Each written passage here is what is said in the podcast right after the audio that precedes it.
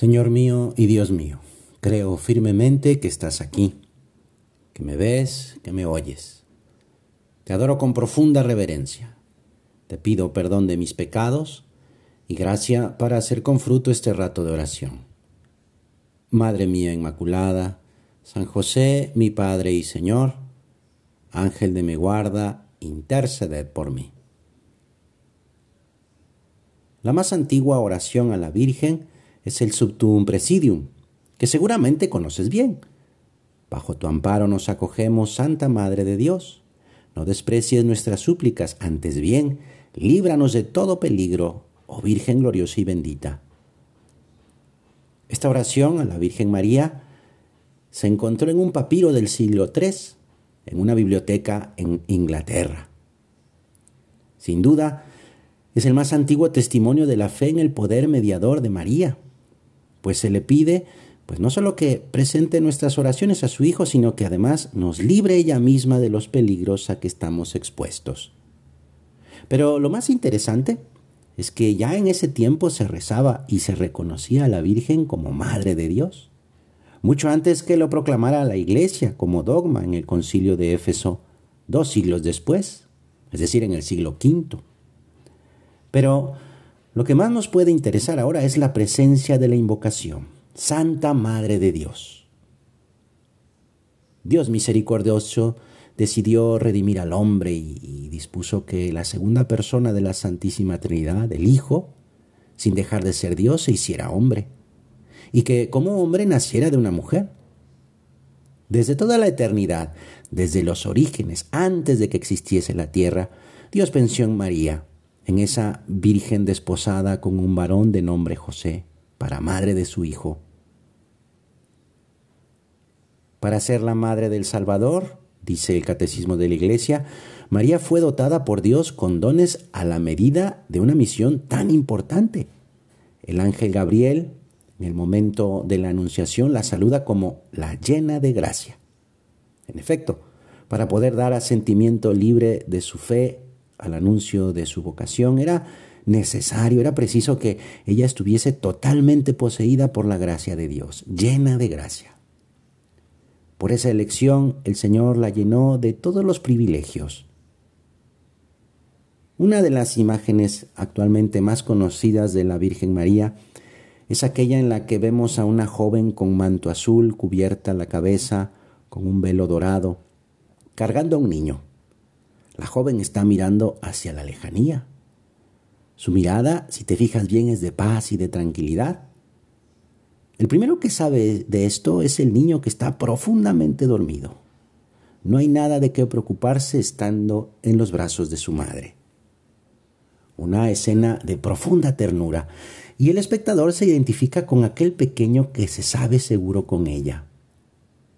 Por esto y por otros muchos detalles que nos provoca al mirar esta pintura, es que se ha relacionado a una imagen de la Virgen María, pero, pero en un principio no fue así.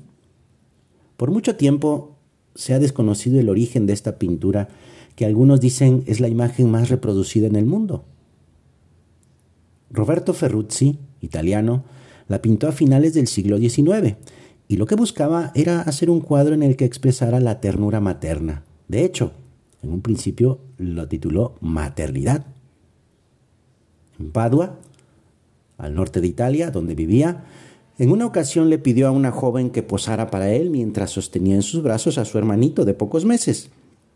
La escena era de tal belleza y candor que él mismo decidió llamarle la Madonina, es decir, la Virgencita. Pero el asunto no acaba aquí, porque este cuadro que seguramente ha hecho muchos favores a los que nos acercamos a él buscando la ayuda de la Virgen, también tiene su historia. En 1984, una religiosa nacida en Estados Unidos decidió investigar sobre su familia que había emigrado de Italia. Desde pequeña había tenido que vivir en orfanatorios, pues su padre había muerto joven y su madre no podía cuidar a los hijos por estar muy enferma. En un viaje a Italia, la religiosa llegó a saber que su madre, cuyo nombre era Angelina Chiang, era la segunda de quince hijos, de los cuales dos de sus tías vivían todavía. Sor Ángela María, así se llamaba la religiosa, en honor a la Virgen y en honor también a su madre, fue a visitar a sus parientes, quienes desde hacía tiempo habían perdido la esperanza de saber lo que había sucedido con Angelina y sus hijos, que habían emigrado a América. Durante la conversación, una de las tías tenía en las manos un cuadro pequeño, redondo, de marco dorado. Era la conocida Virgen de Levía, la Madonina del Roberto Ferrucci, esta es tu madre, le dijeron a Sor Ángela. Lo sé, contestó la religiosa, creyendo que la anciana hablaba de la Virgen. No, no, no, insistió la tía, comprendiendo la reacción de la religiosa. Es tu verdadera madre. En efecto, era Angelina Chiang que había posado para el artista Ferrucci. Al finales del siglo XIX el país era un caos. La unificación de los estados italianos eh, lo que hoy conocemos eso como Italia estaba apenas naciendo. Todo esto había ocasionado una gran conmoción y había desembocado en una serie de guerras, levantamientos, carestías, dificultades económicas. Aquel pintor, al encontrar en la calle a Angelina cuidando a su hermano pequeño, le causó una profunda impresión por ver una escena de ternura, una escena llena de amor, dentro de un mundo de agitación y de violencia. Entonces decidió inmortalizar esa escena. De ahí que también se le llame la Virgen de Levía, que significa la Virgen de la calle. Pocos años más tarde, Angelina se casó con Antonio Bobo.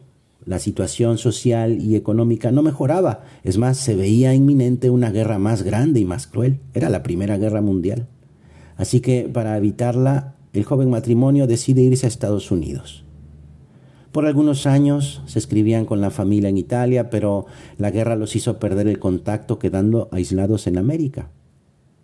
Por eso la visita de Sor Ángela María a sus tías ya ancianas, muchos años después, fue como un milagro para toda la familia. Así es la Virgen, nuestra Madre, que siempre está presente en nuestras vidas, incluso y sobre todo cuando nuestra Madre natural no está cerca, como le sucedió a la religiosa Ángela que prácticamente sola en el mundo pudo descubrir eso, su vocación religiosa. La Virgen, al ser madre, cuida de nuestras familias manteniéndolas unidas. Ella es quien nos ayuda a aceptarnos, a comprendernos, a querernos, a perdonarnos. Si alguna vez tienes algo que te separa de un familiar, acude a la Virgen para que vuelvan a disfrutar del amor de familia. Ella puede lograrlo porque puede mucho delante de Dios. Es cuestión de que dejemos a un lado el egoísmo y la soberbia y poniéndonos en sus manos, en sus brazos, nuestra madre hará el resto. Porque ella es madre de ternura. Esto nos queda claro en la imagen de la Madonina. La ternura siempre es en relación a alguien. En la Virgen siempre es en relación al Hijo y en función de Él. Dice el Papa Francisco, sus manos, sus ojos, su actitud son un catecismo viviente y siempre apuntan al fundamento, al centro, a Jesús. María está totalmente dirigida a Él.